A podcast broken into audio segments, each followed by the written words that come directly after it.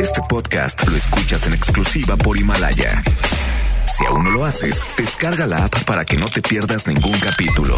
Himalaya.com. MBS Noticias presenta a Víctor Sánchez Baños, el trasfondo de la política y los negocios. Comenzamos.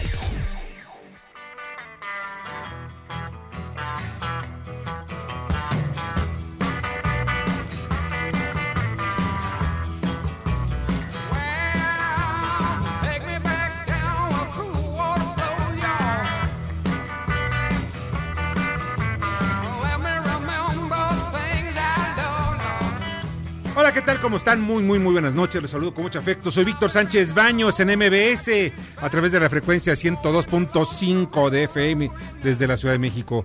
Acompáñanos durante una hora para que juntos analicemos y discutamos la información de los asuntos de poder y dinero que leerás y escucharás mañana. Sintonízanos en vivo en streaming en mbsnoticias.com. Eh, está conmigo Carmen Delgadillo. ¿Cómo estás? Hola, hola, buenas noches a todos. Debate. Comunícate. Comenta Víctor Sánchez Baños en MBS. Twitter, arroba B. Sánchez Baños y arroba MBS Noticias. Y estas, estas son las expresiones y las historias de hoy. Esta es la voz del director de Banobras, Jorge Mendoza, quien habla de la venta del avión TP-01, el Boeing 757, propiedad del gobierno federal, ese avión presidencial.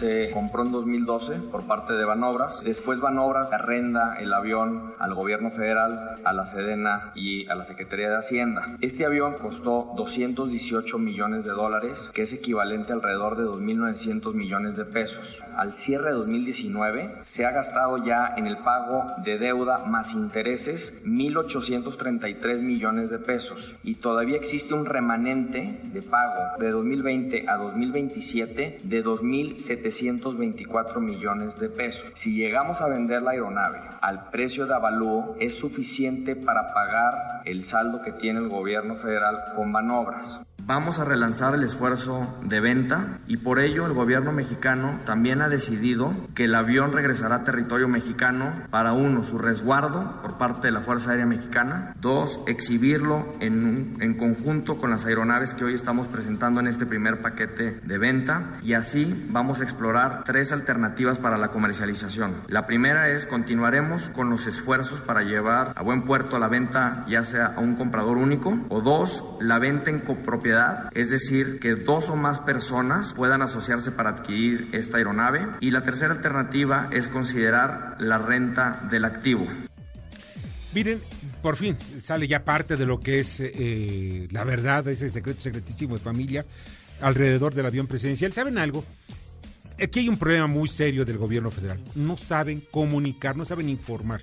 Y esto es muy simple, hay que informar a la comunidad qué es lo que está pasando alrededor de muchos de los tópicos que los mexicanos necesitamos conocer. Y el caso concreto del avión del TP-01, el avión presidencial, ese que compró en la administración de Felipe Calderón y que se lo entregaron y lo empezó a volar precisamente Enrique Peña Nieto durante 3, 4 años. Miren, alrededor de ello hay un problema estrictamente financiero. Hasta hoy nos dicen oficialmente que es Banobras el dueño, el dueño de este avión.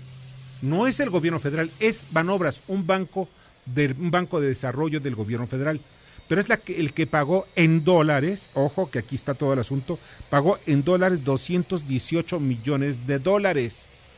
O sea, eso vamos a traducir es algo más de 4.400 millones de pesos. Si todo esto lo llevamos a un plano financiero, Banobra se lo arrienda, se lo da en arrendamiento a la Secretaría de Defensa Nacional. Bueno, ¿y eso qué? ¿Por qué tanto, tanto embrollo? es porque así son las técnicas o las estrategias para que la Secretaría de Defensa Nacional se quede con este avión. Al final de cuentas, lo que nos no nos han dicho pues con claridad es, a ver, vamos, números, las tablas muy sencillitas. Estamos hablando que costó 218 millones de dólares, de 4.400 millones de pesos. Hasta el momento, y esto ya dentro de las, se ha pagado poquito más o menos el 25%, o sea, estamos hablando de 1.833 millones de pesos que representan unos 90 millones de dólares. Todo esto es importante verlo y que nos digan como mexicanos qué es lo que debemos o qué es, qué es nuestro y qué se va a vender, cómo se va a vender. Si estamos viendo que está en arrendamiento Banobras, es el que tendría que venderlo. Y miren, realmente eh, el problema no es que lo esté explicando el director general de Banobras, Jorge Mendoza, ni el mismo presidente de la República. Lo que necesitamos es que sea claro aquellos que tienen la obligación de explicarlo. Pues para ello, Banobras debe recibir ya el pago total para vender el avión. El asunto es que nadie lo quiere comprar, ¿saben por qué? Porque tiene características diferentes a un avión comercial o un avión privado. ¿Cuáles son las características? Que está hecho para que pueda volar un jefe de Estado de gobierno. ¿Qué significa esto? Que no cualquiera lo puede utilizar, puede quizá utilizarlo algún jeque, en fin, pero tiene esas características de un avión cuasi militar, si no es que militar, con, otras, con otros eh, aditamentos superiores. En fin, esto es lo importante que debemos conocer los mexicanos sobre el avión presidencial. ¿Se vende? Sí. ¿Cuánto? ¿Cómo? ¿Con qué? ¿Y por qué? ¿Y quién es el actual, actual dueño que es Banobras? Porque mucha gente, pues incluso algunos especialistas del, del, sistema aeroportuario y de aviación en México, me decían que era una empresa norteamericana, Pegasus, la que estaba generando la el arrendamiento. Hoy sabemos que no es Pegasus, no es ninguna, que es Pegasus se dedica a arrendar aviones, aviones comerciales, a varias aerolíneas, entre ellas se encuentran las más importantes mexicanas y del mundo. Son cinco o seis empresas arrendadoras en el mundo y la mayoría de las empresas dedicadas a la lo que son aerolíneas no compran los aviones, los arriendan. Esta es la voz de Andrés Manuel López Obrador sobre el tema Irán. Soy respetuoso de la crítica, en el cuestionamiento. He resistido bastante. No sé si sea cierto porque no pude verlo, de que el Wall Street Journal hablaba de que tenía información de vínculos del el gobierno de Irán con nosotros. La verdad que ni leo eso. ya nada más es que si me preguntan entre ustedes, pues ¿qué contesto? Pues que el Wall Street Journal no es el objetivo, me consta, y vuela. Desde luego que son mejores los periódicos de México. ¿Qué importancia se le puede dar a eso? Nada. ¿Qué me quita de tiempo? Nada.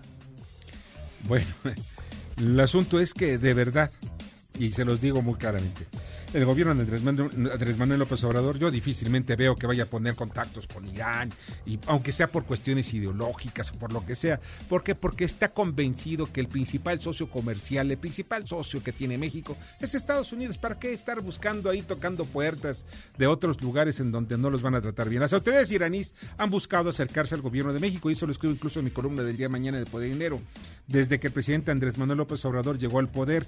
Pero en ningún momento el gobierno de México ha llegado a ningún acuerdo, ni siquiera, nada más los ha escuchado, ha escuchado a través de, los, de los sistemas diplomáticos. Y esto es cierto lo que dice la columnista de Wall Street Journal, María Anastasia O'Grady.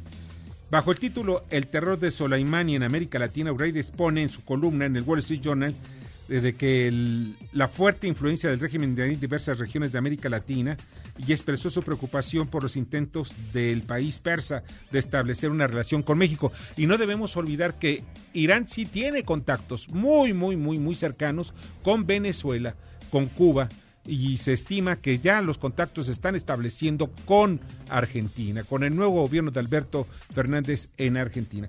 Aquí está la clave de todo. México sabe perfectamente, el gobierno de Andrés Manuel, la cuarta transformación sabe perfectamente, pues de que pues, en, este, en asuntos diplomáticos y sobre todo con Irán y Estados Unidos no se juega. Hay una fuente de inteligencia que es supuestamente la que dio a conocer esta información al Wall Street Journal, pues es, están buscando que el gobierno de López Obrador pues sea simpatizante irán. ¿Y saben cuándo va a ocurrir esto? Mientras seamos socios de Estados Unidos, nunca. Bueno, creo que nunca. Esta es la voz del gobernador del Estado de México, Alfredo del Mazo pues básicamente un encuentro con el presidente, reiterando pues el ánimo de trabajar de manera coordinada. El presidente expresó que eh, reconocía el trabajo, el apoyo de todos los gobernadores, se ha venido llevando a cabo y su deseo de que así siga siendo hacia adelante. Primero que nada, coincidimos en la importancia de fortalecer los sistemas de salud. Todavía no está totalmente claro cómo se va a calcular la aportación solidaria estatal. Hay que definir la responsabilidad laboral de quienes forman parte del sistema de salud, en dónde queda esta responsabilidad laboral y los tiempos para llevar a cabo este proceso. Yo creo que es algo que podemos eh, trabajar, hay la voluntad, hay el deseo de poder encontrar un camino que nos permita transitar hasta ese, hacia ese sentido. Coincidimos con el partido, o sea, eh, el Seguro Popular funciona, tan es así que Guanajuato es un ejemplo que funcionaba. Tal vez en otros estados no funcionaba y por eso gente está buscando estos cambios. Más allá del cambio de nombre de INSAR y de Seguro Popular, creo que si se busca la gratuidad y universidad es bueno. La lana, ¿dónde va a salir? Ese va a ser el, asunto. Seguir en esa unidad, ¿no? Yo quiero reconocer, pues estos gestos, ¿no? Estas comidas, estas reuniones abonan, abonan la unidad y eso nos da muchísimo gusto, ¿no? A pesar de que Corral le dio pan quemado, no lo tomó mal y nos invitó a comer. Algo de, pues algo llevaba pejelagar, fue totalmente comida tabasqueña, muy rica, ¿eh? Muy rica, pero los nombres no me pidan que me, acuerdo. Una, una hierba pijilo, son puros nombres acá. Pejelagarto comimos, pejelagarto servido. Muy rico, nunca había probado, muy rico.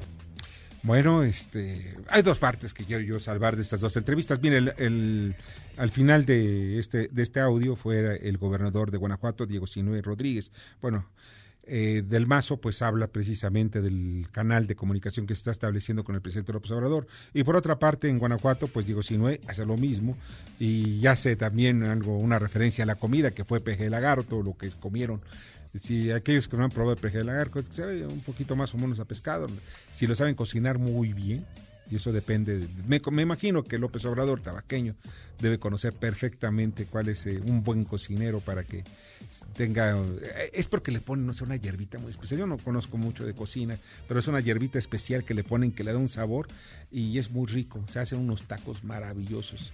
Quienes hayan estado por allá en Tabasco, ya está acabando, por cierto, el, peje lagarto. Ojalá no esté en peligro de extinción. Pero, en fin, la otra parte es que el presidente López Obrador explicó al titular de la, de la CONAGO, Francisco Domínguez, quien, si ustedes ven la fotografía que publica eh, Presidencia de la República, es una mesa muy, muy, muy, muy larga, muy, muy, muy, muy larga, donde hay un lado hay como 20 personas y del otro otras 20. Entre ellos están los gobernadores, algunos secretarios de Estado, ahí, en fin, se ve que estuvo eh, nutrida la comidita eh, del día de hoy allá en Palacio Nacional y el presidente estaba encabezando, hasta el fondo estaba encabezando la, mesa. A un lado de él se encontraba Claudia Sheinbaum, que es la, gobernadora de la Ciudad de México, y por el otro lado estaba Francisco Domínguez, el panista. Claudia Sheinbaum es obviamente de Morena y Francisco Domínguez de Acción Nacional. Y dijo que no hubo el coneo, que no hubo de, las quejas de que pues han faltado fulano y berenganito a las reuniones de seguridad. No hubo chismorreo, realmente fue... Bueno, pues fue como todos son las reuniones muy protocolarias. Esto es, los 32 gobernadores van a, fueron invitados por López Obrador a una comida en Palacio Nacional el próximo 13 de, febrero, según aquí, eh, en donde pues no, está, está equivocado esta, esta información. Fue la comida, fue una reunión ayer donde se reunieron con, con el materia de seguridad, pero todos ellos están eh, pues preparados para ver qué es lo que viene y lo que vendrá. Vamos al resumen de información. Carmen Delgadillo. Comparece Raquel Buenrostro ante legisladores. Mañana será ratificada como titular del Servicio de Administración Tributaria. Aseguró que el SAT no es enemigo de los contribuyentes y no habrá terrorismo fiscal. Asimismo dijo que el SAT pelea en litigios 1.145.000 millones de pesos en personas físicas y morales. Aprueban a Pemex tres planes de exploración para esa paraestatal se ubican en la plataforma continental del Golfo de México frente a las costas de Tabasco y Campeche. Podrían aportar hasta 127 millones de barriles de petróleo y gas entre 2020 y 2023. No que no, mantendrá INEGI salarios superiores a los del presidente. El ministro Alberto Pérez Dayán admitió una ampliación a la controversia constitucional del instituto para que los salarios se mantengan igual a 2018. Este fue el trending topic de las redes sociales el día de hoy nace el primer nieto del presidente López Obrador. Es el primogénito de su hijo mayor José Ramón. El pequeño se llama Salomón Andrés Manuel. En Twitter, José Ramón López Beltrán difundió una fotografía protegiendo el rostro del bebé con un emoji. Escribió, no voy a negárselos, estoy extremadamente feliz por todo esto que me ha sucedido. Bueno, el tema no fue precisamente que nacido, sino que nació en Houston y eso fue lo que se promovió en redes sociales. Hubo ahí un maremoto terrible. La verdad es donde haya nacido. Además, la mamá La mamá, ella tiene la nacionalidad estadounidense. Por mí, es siempre que si alguien es feliz, me da gusto.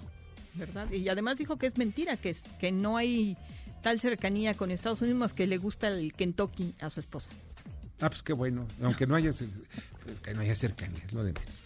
Muera Guillermo Ancira Elizondo. Fue consejero del Grupo Hotelero Santa Fe, era hermano de Alonso Ancira, presidente alto, de Altos Hornos de México. Prisión preventiva al abuelo del niño que disparó en el colegio de Torreón. José Ángel N. era propietario de las armas que el menor utilizó para el ataque. Además, la unidad de inteligencia financiera congeló sus cuentas al detectar movimientos inusuales. De veras, una tragedia, independientemente de lo que haya ocurrido en, en todo lo que está pasando esta familia, de veras, triste, pero en fin. Muere el músico y compositor, un amigo de hace muchos años, Chamín Correa. El último sobreviviente de los tres caballeros que formó con Roberto Cantoral y Leonel Galvez falleció a los 90 años de edad. Pues sí, imagínense todas las, canciones de Álvaro Carrillo, él era también, yo lo conocí porque alguna ocasión el, que el presidente del Grupo Carso, Carlos Slim, pues lo invitó a que pues a una comida y ahí pues nunca falta, ¿no? Que cante, que cante y cantó. Es un extraordinario, extraordinario eh, músico y con una voz también maravillosa. La música también de Álvaro Carrillo, que la sabía interpretar, es uno de los mejores intérpretes de Álvaro Carrillo, un compositor que murió muy joven también. Vamos a un corte, un breve corte y regresamos. Escuchas a Víctor Sánchez Baños. Vamos a una pausa y continuamos. Este podcast lo escuchas en exclusiva por Himalaya. Víctor Sánchez Baños en MBS Noticias. Continuamos. Debate. Comunícate. Da tus opiniones a Víctor Sánchez Baños en MBS. Teléfono en cabina 5566 1025.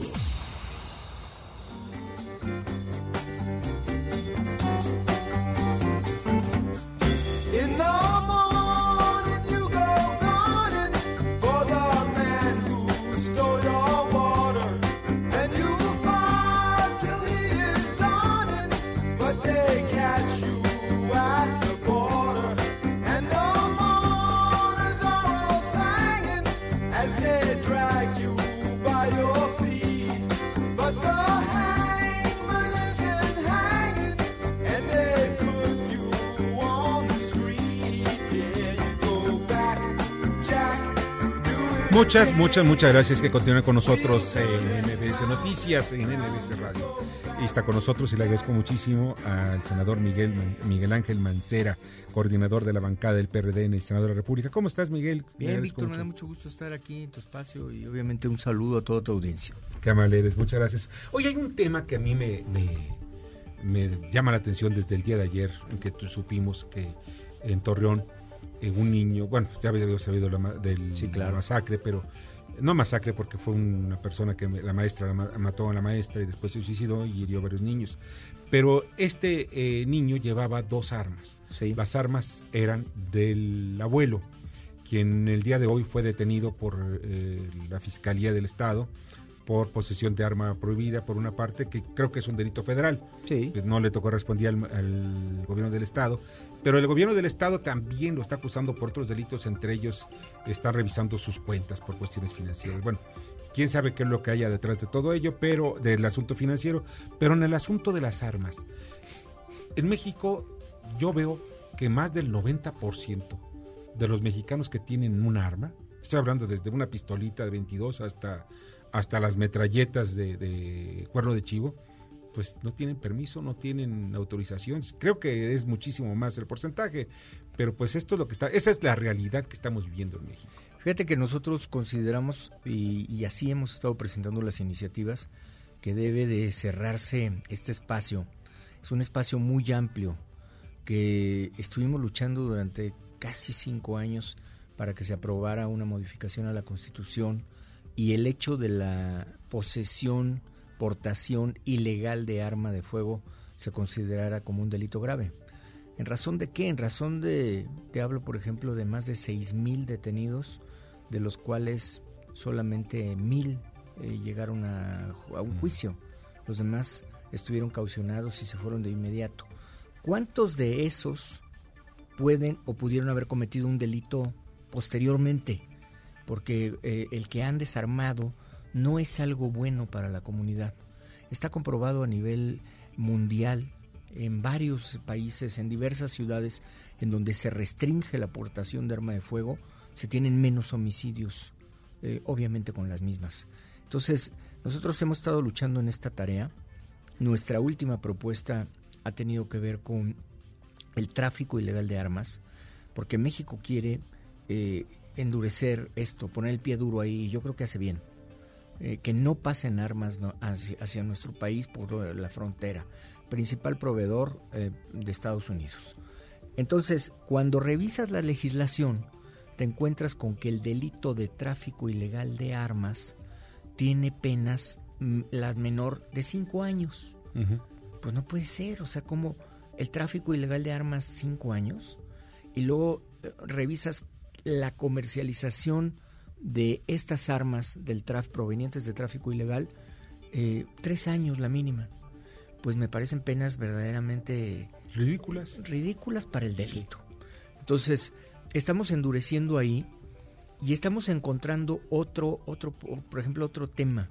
Eh, se castiga la delincuencia organizada para la posesión de armas de fuego. Vamos eh, a proponer también para cartuchos y para cargadores, porque si encuentras una organización delictiva que esté traficando los cartuchos, los cargadores, no la puedes colocar como delincuencia organizada, es increíble, ¿no? O sea, si vamos a combatir el tráfico ilegal, me parece que se tiene que cerrar todo, todo el círculo. Entonces, volver delito grave la aportación ilegal, sí. Exigir registro de las armas que se extravían, no se tenía. Esa es otra iniciativa que presentamos. Eh, como autoridades se pueden extraviar las armas, sí, pero debe tener una sanción.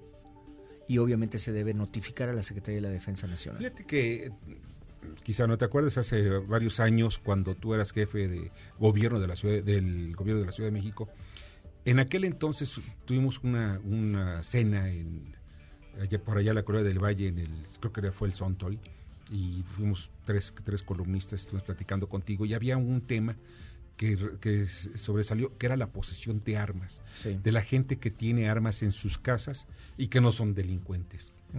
Y en aquella ocasión yo me acuerdo que tú comentaste lo siguiente, dices, sí, pero pues muchas veces lo sacan esas armas, no precisamente los dueños de las armas, sino también los muchachos que salen a saltar, etcétera. ¿Qué es lo que no ha cambiado esa percepción tuya desde aquel entonces? Mira, me parece que primero debemos de tener claro que quien quiera poseer, porque la Constitución lo permite, un arma de fuego, debe de ser un arma legalmente adquirida y registrada en la Secretaría de la Defensa Nacional. Entonces, saber cuál es ese universo real en una comunidad. Segundo, si alguien posee un arma y la posee de manera ilegal, entonces la sanción debe ser severa. Pero es muy complicado, yo te lo digo porque alguna ocasión un amigo mío me dijo, ya sabes, la clásica, no es un amigo mío, pero, es, pero sí es cierto, fuera un amigo mío. Eh, tenía un arma, un arma 38, se la, había comprado ante, en cercano ahí en la Secretaría de Defensa Nacional, se la compró un militar y dijo, bueno, quiero darla, pues, eh, darla de alta. Entonces se presentó en una oficina en la Secretaría de Defensa Nacional y realmente parecía imposible registrar esa pistola. Mira, yo la verdad es que tengo eh, conocidos y experiencia de, que sí, o sea, se, digamos, no es un trámite inmediato, porque se tienen que verificar números, porque se tienen que llenar formatos, porque se tienen que acreditar temas, pero sí es un trámite que se puede hacer. Incluso hay una parte eh, en donde quienes se dedican a la práctica del tiro sport, pues les dan estas licencias que son para la práctica sí, para cacería, ¿no? Cacería. Entonces, eh, yo creo que sí, o sea, lo que no podemos permitir es que quede sin regulación, que queden espacios vacíos, que, la ciudadanía no sepa que es algo muy delicado que tú tengas un arma de fuego en tu coche, porque lo que yo señalaba en el, switch que se hizo de los delitos eh, cometidos con arma de fuego, pasamos de lo que antes eran 40%, 30% cometidos por arma de fuego, a 70%. Quiere decir que de cada 10, 7 se cometen con arma de fuego. Entonces, eso te está indicando que hay pues muchas más armas. Claro. Y que a veces no, no es por un tema de un asalto o, de un delito eh, de esta naturaleza, sino a veces por conflictos familiares que terminan con el uso de las armas, a veces conflictos de tránsito que terminan con el uso de armas y con consecuencias trágicas. Entonces, mira, alguna vez platiqué, por ejemplo, con el embajador de Gran Bretaña y me decía, eh, ¿sabe que nosotros somos tan estrictos en el tema de las armas de fuego que incluso nuestra policía de Londres eh, no tiene permitido usar armas de fuego? Eh, es decir, es otra es otro es otra forma, otro lineamiento que se, desde donde se ha abordado. Ahora nosotros tenemos que empezar de atrás. Ellos tienen un mayor control también en el manejo de las armas. Muy estricto. O sea, no pueden importarlas fácilmente, no las venden como en Estados Unidos. En, Casi en cualquier Oxxo lo están vendiendo allá, ¿no? Un 7-Eleven. Sí. Entonces, eh, yo pienso que esa permisividad, en México es muy fácil conseguir una pistola. Bueno, es fácil conseguir en Tepito una metralleta. Sí. Bueno, sí, desgraciadamente sí hay un mercado negro. Entonces, ese mercado negro, ante la cantidad de violencia que estamos viendo en una buena parte del país, porque eso también es muy claro, hay mucho temor entre, entre muchos mexicanos sobre el manejo de las armas. Dice, bueno, yo prefiero yo tener un arma en mi casa y defenderme si alguien se quiere meter. Sí, Y, por eso te digo, si la Constitución lo permite, permite que tengas un arma de fuego, pues ok, que tengas el arma de fuego, solo hay que registrarla, solo que sea un arma eh, legalmente adquirida es decir, ni fomentamos el tráfico ilegal, ni fomentamos la ilegalidad de la posesión, que al, fin de, al final de cuentas te va a llevar a un problema mayor. Entonces, es innecesario. A mí me parece que se debe de acotar y obviamente hacer un planteamiento mucho más cerrado en este tema de las, de las armas. Y más ahora que el gobierno federal ha dicho que quiere estar y entrarle de lleno para que no se trafiquen en la frontera norte. Pero pues ya hay muchísimas, hay más de... Bueno, se estima, yo pienso que es muchísimo más, pero dicen que hay 17 millones de armas. Sí. Y de cartuchos dicen que hay cientos de millones de cartuchos. Sin duda. Y que gran parte de estas armas, sobre todo las de alto poder, como le llaman, o las de grueso calibre, pues están en manos de los malos. Sí, y, y ahí teníamos una legislación que era muy laxa, ahora ya se, se aprobó esto que en el gobierno anterior no se quiso aprobar que es endurecer la, la posesión ilegal de arma de fuego. Ahora es delito grave. Todavía no lo tenemos en el Código Nacional de Procedimientos Penales, pero ya está en la Constitución. Dice Marco Antonio López, dice señor Mancera, no es ya obsoleta la legislación sobre la posesión de armas, porque las leyes, eh, ¿por qué la ley es tan severa, tan severa? Los escoltas andan armados, ¿no viola nuestra, la ley estas personas? Sí, sí. Cualquier persona que no tenga una licencia de portación y esté armado, viola la ley. Los escoltas que estén armados deben de tener una licencia. Hay licencias que se llaman licencias colectivas. Las licencias colectivas son las que se dan a las corporaciones o a las agrupaciones de protección legalmente registradas. Como la bancaria industrial. Como la bancaria, como, la, eh, como CUSAEN, etcétera, o como otras privadas. Entonces, sí, a la respuesta de lo que él está planteando, sí, y los operativos que se realizaban en la calle, sobre todo muy cerca de aquí en Polanco, era para revisar a los escoltas, para que no estuvieran armados ilegalmente, porque después, eh, si estás armado o no tienes licencia, también es muy probable que no la sepas usar. y a la hora que sale a relucir el arma y la accionan, pues pueden ocasionar tragedias. Fíjate que en Estados Unidos hay muchos este, centros donde aprende la gente a disparar. O sea, si ya tienen un arma, está registrada, van eh, y allí aprenden a disparar y están utilizando sus armas. Eh, estos centros son, incluso son muy conocidos en Estados Unidos, porque ahí adquieres desde, te prestan desde una arma hasta te prestan tiros o te dan tiros, perdón, los compras. Y, pero en México no conozco uno solo, un solo stand de tiro. No, la verdad es que eh, stands así abiertos al público no hay. Eh, yo creo que ahí la filosofía es, eh, no queremos que practiquen el tiro, no queremos que, sepas tirar.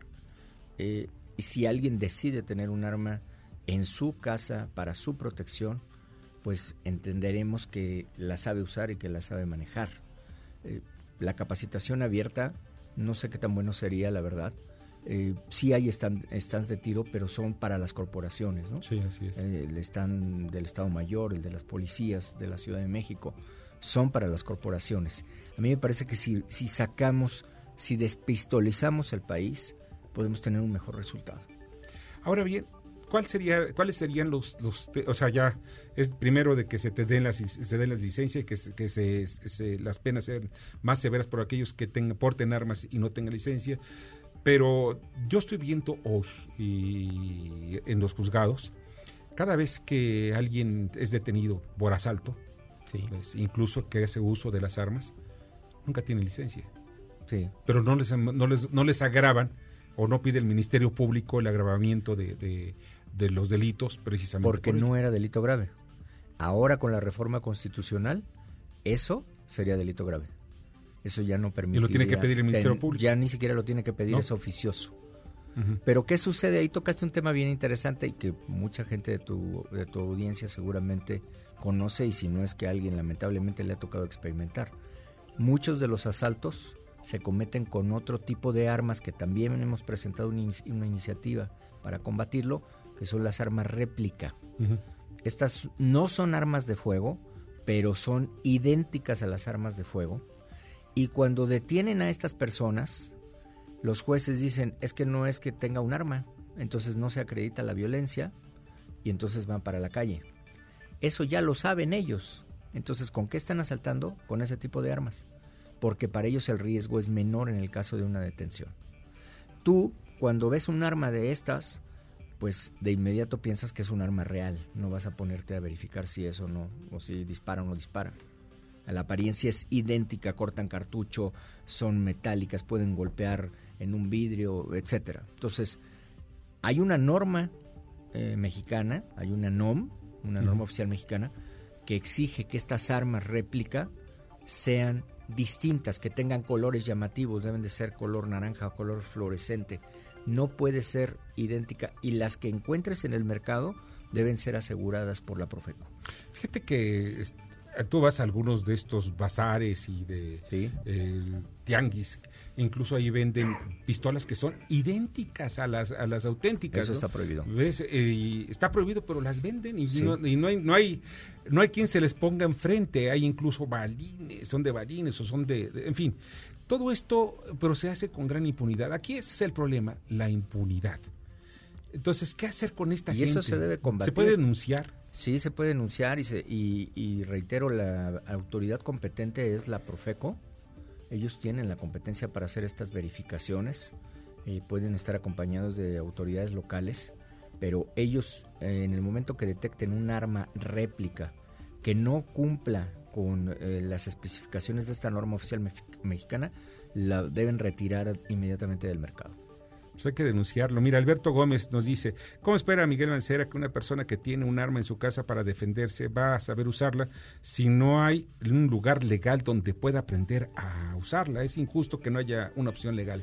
No hay en este momento, no hay una regulación y no habría una licencia pues para que la gente fuera a practicar el tiro. Más allá de lo que comentaba yo, que son estos lugares de tiro de práctica sport, deportiva. Ahí, si alguien tiene un arma de fuego, ahí puede, ahí puede disparar. Están generalmente a las afueras de las ciudades. Eh, eh, pero es tiro de práctica sport, Y ahí sí pueden practicar. Oye, el mercado, ya esto vamos al asunto financiero, el mercado de las armas en México sí es importante. Es muy importante. Estamos hablando de que puede llegar a más de 5 mil millones de pesos o de dólares, en algunos casos más de 500 o 600 millones de dólares. Sí. ¿Qué, es lo que hay que ver alrededor de todo ello? Porque pues es un mercado ilegal, pero ¿cómo seguirle la pista? No, lo veo que es un delito muy muy complicado para perseguir. Mira, lo tienen lo tienen detectado, por ejemplo, en donde inician con, con Medio Oriente, con Oriente, eh, Oriente hacia Estados Unidos y de Estados Unidos hacia México. O sea, eso lo tienen detectado. Según el informe eh, de las autoridades norteamericanas, el tráfico hacia México generalmente se hace eh, de modo hormiga, le llaman. Esto es en vehículos, no son, eh, no son traslados masivos, enormes, sino se va haciendo con vehículos eh, y eso llega y te, y te da cifras de miles de armas introducidas. Entonces, ¿qué se requiere? Necesitamos que Estados Unidos nos ayude con la tecnología en su frontera, con esos grandes camiones detectores de lo que tú traes que te pasen una radiografía en un segundo y que no, lo no los tenemos de este lado con la tecnología que lo tienen los norteamericanos. Entonces, si ellos como se comprometieron de veras van a ayudar a luchar contra el tráfico ilegal de armas, pues eso debe de existir. Y de nuestro lado endurecer esta ley que te digo que tiene penas de cinco años o de tres años a quien comercialice eh, un arma obtenida con tráfico ilegal, pues no puede ser. Entonces, nosotros coadyuvar también para tener eh, penas severas a quien introduzca al país armas de fuego. Pues sensacional. Oye, eh, ¿ya está publicado? ¿Ya se, ya se publicó la ley? Nosotros ya, es, una iniciativa, la tenemos ahora a mm. nivel de iniciativa, ha pasado a la Comisión de Justicia y esperamos que pueda tener aprobación. Este mismo periodo. Esperamos que sí. Sí. Pues Miguel, te agradezco muchísimo que hayas estado con nosotros. Me da mucho gusto saludarte. Y muchas gracias también que colaboras eh, con nosotros una vez a la semana. Gracias a ti y a tu audiencia por la oportunidad. Al contrario. Un saludo a todos y gracias por las preguntas. Enriquecedor. Miguel, Miguel, Ángel, Miguel Ángel Mancera, coordinador de la bancada del PRD en el Senado de la República. Vamos con el comentario del doctor Ignacio Morales de Chuga, ex procurador general de la República. Adelante, Nacho. El presidente Andrés Manuel López Obrador tiene enfrente el gran reto de resolver el tema de la seguridad y la justicia. Ambas salpicadas de corrupción, de rezago, de retraso, de una enorme, enorme contaminación de la delincuencia organizada. ¿Cómo lo va a hacer? Pues por lo pronto, ante la falta de un programa o un proyecto articulado que podamos conocer, ha convocado al Senado, a la Cámara de Diputados y al Fiscal General de la República con la Secretaría de Gobernación para que formulen nuevamente reformas al Código Penal Federal, a los códigos locales y al Código de Procedimientos Penales de carácter nacional. Mucho me temo que si siguen la técnica de las reformas en materia de extinción de dominio, el resultado podría ser desastroso, porque al final de cuentas acabaría en una pérdida de derechos humanos para todos los mexicanos. Yo creo que deben aprovechar la oportunidad para establecer como columna vertebral de la nueva reforma la colaboración que la delincuencia pueda brindar a la autoridad para el esclarecimiento de los hechos para llegar a la verdad y para evitar la impunidad.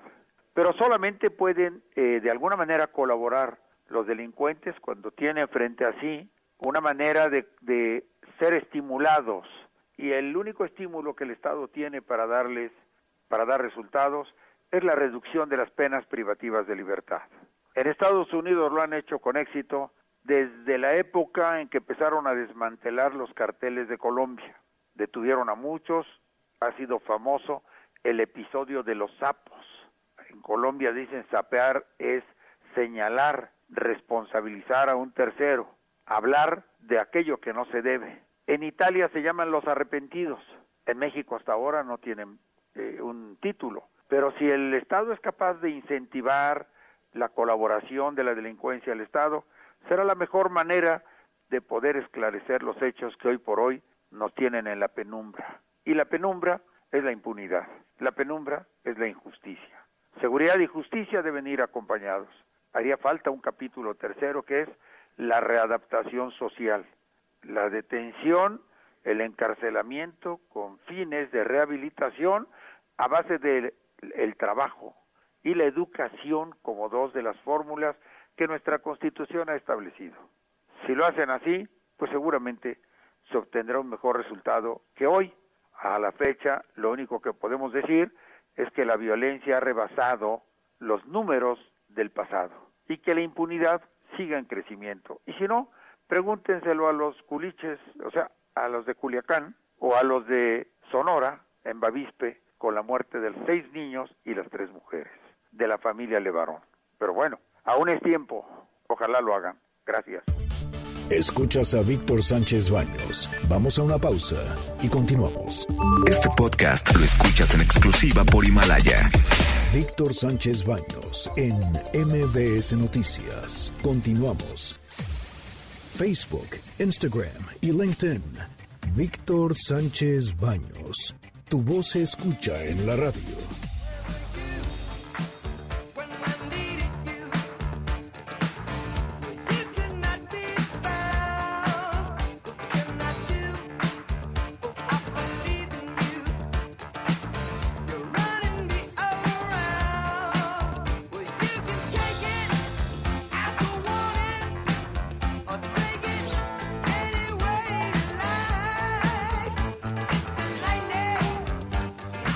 Muchas, muchas, gracias que continúen con nosotros en MBS Radio. Fíjense que acaba de llegarnos una información de eh, que en, el sentido de que un avión de Viva Aerobús en el vuelo 1031 eh, de la ruta de Cancún a la Ciudad de México, alrededor de las 3 de la tarde, 3 y media, eh, cubriendo ese vuelo, tuvo que aterrizar como medida precautoria y de emergencia en el Aeropuerto Internacional de Mérida, o sea, unos minutos después de que despegó de Cancún, sin contratiempo alguno debido a que una indicación en cabina de revisión al sistema de presurización, o sea, aparentemente se despresurizó la cabina, no hay este pues mayor información en ese sentido, simplemente que dicha operación se realizó de acuerdo, o sea, el aterrizaje forzoso de acuerdo a los protocolos que establecen las autoridades en ese sentido.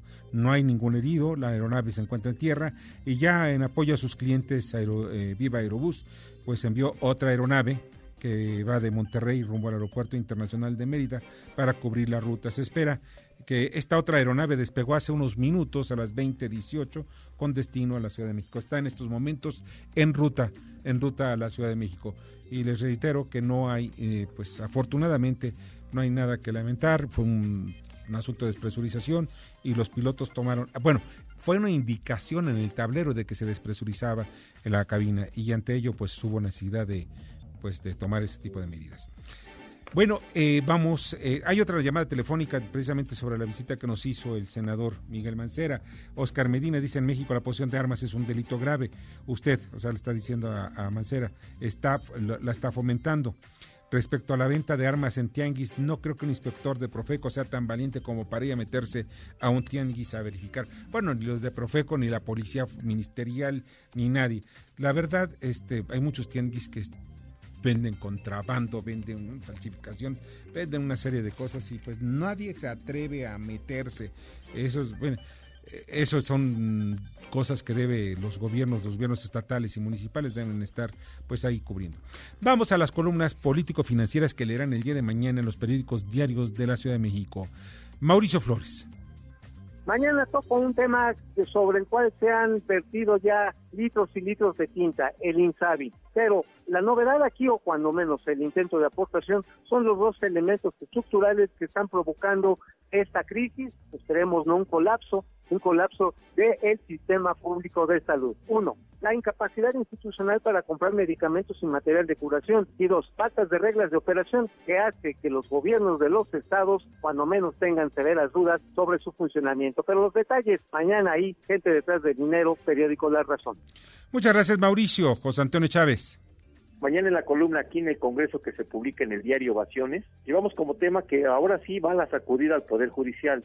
Les cuento que el líder de los senadores Ricardo Monreal sostendrá este miércoles un encuentro interesante con los secretarios de Gobernación Olga Sánchez Cordero, con Alfonso Durazo, con Alejandro Gersmanero y con Julio Scherer. La idea es recibir nueve reformas que manda en un paquete el presidente Andrés Manuel López Obrador y en ellas va el de reformar la ley orgánica del Poder Judicial Federal. Gracias, Víctor. Buenas noches. José Antonio, te agradezco muchísimo. Rogelio Varela. En cuestionamiento los nuevos funcionarios que han ocupado puestos claves en el Instituto Fonacot. Mañana en corporativo en el Heraldo de México. Qué eres. Muchas gracias, Rogelio Varela. Julio Brito. Resulta que la economía del año pasado tuvo un desempeño similar a la de la crisis del 2009. Los analistas señalan que la situación realmente empeoró por una diversas situaciones que posiblemente podrían repetirse en este momento. Esto y más en nuestra columna de riesgos y rendimientos que se publica todos los días en el periódico La Crónica de hoy. Por lo pronto, que tengan muy buenas noches. Muchas gracias, Julio. Pasa muy buena noche también tú. Eh, Darío Celis. Mañana en la columna La Cuarta Transformación del Periódico El Financiero vamos a darle seguimiento al proceso de licitación de arrendamiento de 10 mil vehículos de la Comisión Federal de Electricidad. Ya se entregaron las ofertas técnicas. Este jueves se entregarán las ofertas económicas. Contienden nueve grupos empresariales que van por 42 partidas. Esto vamos a platicar mañana en la columna La Cuarta Transformación del periódico Financiero. Buenas noches. Muchas gracias, Darío. Pásala muy bien. Buenas noches. Arturo Dam.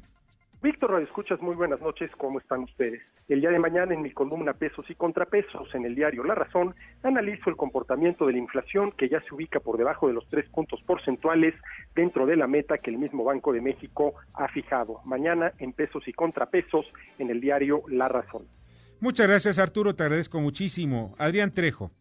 Tenemos un colofón de esta fallida venta del avión presidencial que por estas circunstancias de la vida pasó de ser el símbolo de la corrupción de los regímenes del PRI y el PAN a ser ahora el orgullo de una nación, según se lee en el folleto para su venta. De este y otros temas mañana le platicamos en la divisa del poder, la columna que ustedes pueden leer diariamente en el periódico 24 horas. Que tengan buenas noches, nos escuchamos mañana. Muchas gracias, Adrián. Nos escuchamos mañana. Lilia Arellano. ¿Qué más quisiéramos que después de dos reuniones sobre seguridad esto ya tuviera pies y cabeza? Pero bueno, pues ahora resulta que los superdelegados son la figura central y solo los que se lleven bien van a estar en esas disquemesas diarias de seguridad. Fíjate, se reúnen diariamente y estamos como estamos. Imagínate si no se reunieran. Pues de esto y más en la columna Estado de los Estados, que se publica en diarios en el interior del país y en las redes sociales. Muchas gracias, te agradezco muchísimo, Lilia. Pasa muy buena noche. Leo Augusto. Buenas noches, Víctor Auditorio. Mañana toco en mi columna El submarino político, el regreso del TP-01, el avión que no quiso ni Obama y que nos costó 30 millones de pesos mantener un año en un hangar de California. Esto y más lo podrán encontrar en el periódico El Gráfico el día de mañana martes en la columna El submarino político. Muy buenas noches. Buenas noches, Leo. Leo Augusto. Augusto. Y Julio Pilotzi. Querido Víctor, muy buenas noches. Te mando un gran abrazo a ti y a todo el auditorio. Mañana en Split Financiero en Negocios del Diario 24 Horas hablamos sobre los autos de Napoleón, por supuesto, del hijo del que es senador, y sobre el proceso de desafuero que le quieren iniciar. Además, quién se quiere quedar con el negocio de los empleados de limpieza en la Cámara de Diputados. De esto y más, mañana en Split Financiero en Negocios del Diario 24 Horas. Muy buenas noches, un gran abrazo. Buenas noches, Julio. Te agradezco muchísimo. Otro abrazo para ti. Y mañana publico en Estado por Estado en el Heraldo de México, en una columna en donde platico sobre el caso de Nayarit en donde ocho rectores están enfrentándose al gobernador, rectores de otras universidades estatales, la Universidad de Aguascalientes, de Guanajuato, de Michoacán, de Morelos, de Veracruz, de Guadalajara y de Hidalgo, pues están diciendo que no se metan con la Universidad de Nayarit.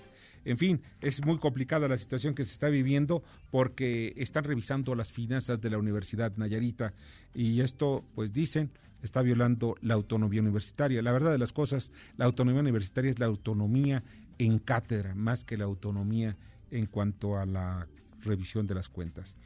También hablo de Chihuahua, Tijuana, Jalisco, eh, Sinaloa, Morelos y el Estado de México. Léanlo, está muy bueno, para mí es muy interesante y creo que es una información que me cuesta mucho trabajo sacarla, pero ustedes la tienen en su alcance en el Heraldo de México. También otra columna que publico mañana eh, se llama Poder y Dinero en Eje Central, Cuadratín y el diario Imagen hablo sobre el avión presidencial que no se vendió y que ahora sí ya hay nuevos, nuevos datos de qué es lo que representa el avión presidencial y hasta dónde llegaron este asunto de la venta de aviones y helicópteros.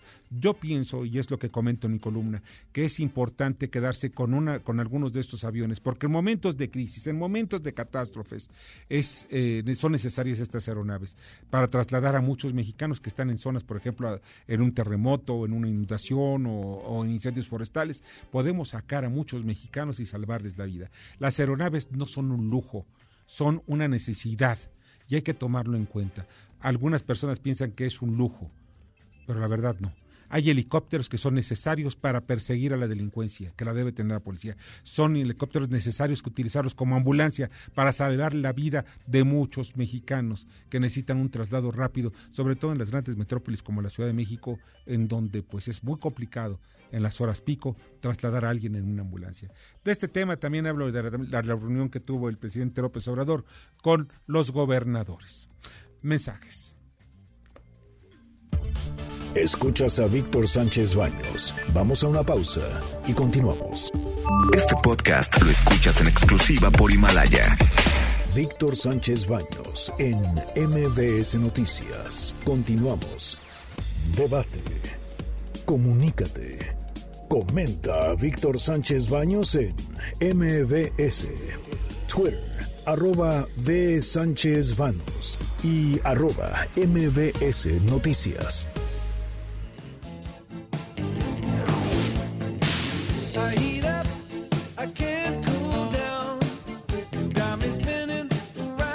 Muchas, muchas, muchas, muchas gracias que continúan con nosotros en MBS Noticias, en MBS Radio. Eh, tenemos hoy muchísima información. Vamos al también a otro de los temas que es importante, que es responsabilidad social corporativa. Adelante, Kimberly Zafra. Gracias, Víctor. Muy buena noche. Te comparto que bajo el liderazgo de Agustín Adelantado Sport City, en campaña Es momento de regalar sonrisas, repartió juguetes a niños a través de Hogar Dulce Hogar, Hogares Providencia, Asilo Primavera, Casa Hogar Nuestra Señora de la Paz y Centro Educativo CAMI. Participaron 22 clubes deportivos de Sport City como centros de acopio para aquellos regalos que la población quisiera donar a niños y jóvenes que viven en casas hogares de esta ciudad. Hasta aquí la responsabilidad social corporativa, Víctor. Gracias y que tengan muy buena noche. Muy buena noche, Kimberly. Kimberly Zafre, te agradezco muchísimo. Y vamos al comentario, el análisis económico y financiero de Jorge Gordillo de Cibanco. Gracias, Víctor. Buenas noches. Aquí mis comentarios del día de hoy.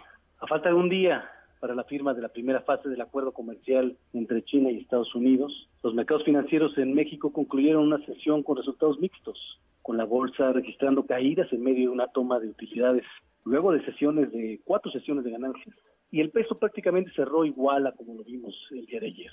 Mañana será el día en que las dos principales potencias del mundo confirmen el documento de la primera fase del pacto y aunque no garantiza una continuidad, por lo menos sí supone rebajar la tensión y una tregua en el conflicto comercial que han mantenido a los mercados nerviosos. Hoy se filtró que Estados Unidos mantendrá las actuales aranceles a productos chinos hasta las elecciones presidenciales de noviembre, pese a la firma de la fase 1. Lo anterior es en línea con lo que se ha comentado en otras ocasiones que ha dicho el presidente Trump, en el sentido de que aunque seguirán las negociaciones, no habrá un acuerdo fase 2 hasta después de las elecciones. Con respecto al TEMEC, volvió a crecer el rumor de que el Senado estadounidense podría ratificarlo en los próximos días. Los cuatro comités del Senado estadounidense, aún, que aún no han dictaminado la iniciativa de ley, eh, se espera que lo puedan hacer el día de mañana. Con ello, si estos dictámenes eh, se resuelven el miércoles, podríamos este, suponer o, podría darse la posibilidad de que se voten en el Pleno para el jueves o el viernes de esta semana y así evitar retrasos por el juicio político al presidente Donald Trump. Al mismo tiempo, la Cámara de Representantes, de mayoría demócrata, votará mañana miércoles sobre qué enviar al Senado en cuanto a cargos formales de juicio político contra el presidente Trump, lo que podría suponer en marcha esta semana el proceso de juicio contra el mandatario republicano. En el ámbito empresarial comenzó en Estados Unidos una avalancha de presentaciones, resultados, se dieron ya los resultados corporativos de algunas empresas importantes. Y bueno, empezamos con el, sector financiero, como comentamos ayer, Citigroup, JP Morgan, Wells Fargo, los tres principales bancos en Estados Unidos dieron resultados bastante buenos, mucho mejor a lo que esperaba el mercado, y bueno, ponen un pie positivo a esta temporada de reportes que se podría beneficiar en rendimientos en la bolsa. Estaremos muy atentos a lo que suceda más adelante. Gracias, Víctor. Gracias a ti, Jorge. Te, agradezco, muchísimo, Jorge Gordillo. Y miren, las tensiones tecnológicas están entre Estados Unidos y China, están ahorita que de veras muy, muy intensas, pero están acercándose a una tregua. Esto lo están dando a conocer precisamente en Beijing y Washington. Eh, ¿Esto por qué? Porque la empresa Huawei, o sea, esta de dedicada a cuestiones de, teléfonos celulares, pues está muy avanzada en lo que es la G5, o sea, la tecnología G5 que va más allá de una comunicación muy simple. O sea, estamos hablando de que por ahí puedes recibir video a una velocidad que nunca antes podíamos haberlo entendido. Eso es lo que está pasando precisamente entre ese choque de las tensiones tecnológicas. Huawei puede salvarse ya de que sus directivos puedan ya vender sus productos en Estados Unidos. Estados Unidos también analiza por otra parte, eh, pues lo que un video que se envió de que no fue un solo misil el que derrumbó el avión ucraniano, fueron dos misiles. Y ese video pues establece de que pues en manos de quién están precisamente estas armas. La agenda del día de mañana, el Consejo Nacional de Evaluación Política y de Desarrollo Social del Coneval presenta el Datamun. Es una plataforma para dar seguimiento y comparar el desempeño de los gobiernos municipales. También mañana la UNAM inaugura el encuentro académico El Popocatépetl, 25 años de actividad eruptiva. y el presidente Andrés Manuel López Obrador, además de su conferencia mañanera, asiste a la celebración del Día del Compositor en la sede de la Sociedad de Autores y Compositores de la Ciudad de México.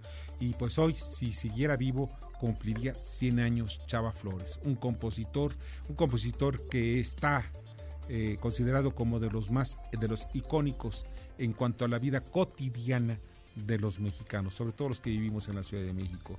¿A qué le tiras cuando sueñas mexicano? En fin, una cantidad de canciones maravillosas de Chava Flores que pues en mi niñez y en una parte de mi juventud también las llegué yo a cantar. Chava Flores hubiera cumplido el día de hoy 100 años. Y ya nos vamos. Les agradezco muchísimo que hayan estado con nosotros el día de hoy. Eh, le agradezco mucho en la producción a Jorge Romero, en la jefatura de información Carmen Delgadillo, en la redacción Fernando Motsuma, en los controles Héctor Zavala. Yo soy Víctor Sánchez Baños y les deseo que pasen una noche extraordinaria. Las opiniones vertidas en este programa son única y exclusivamente de estricta responsabilidad de quien las expresa.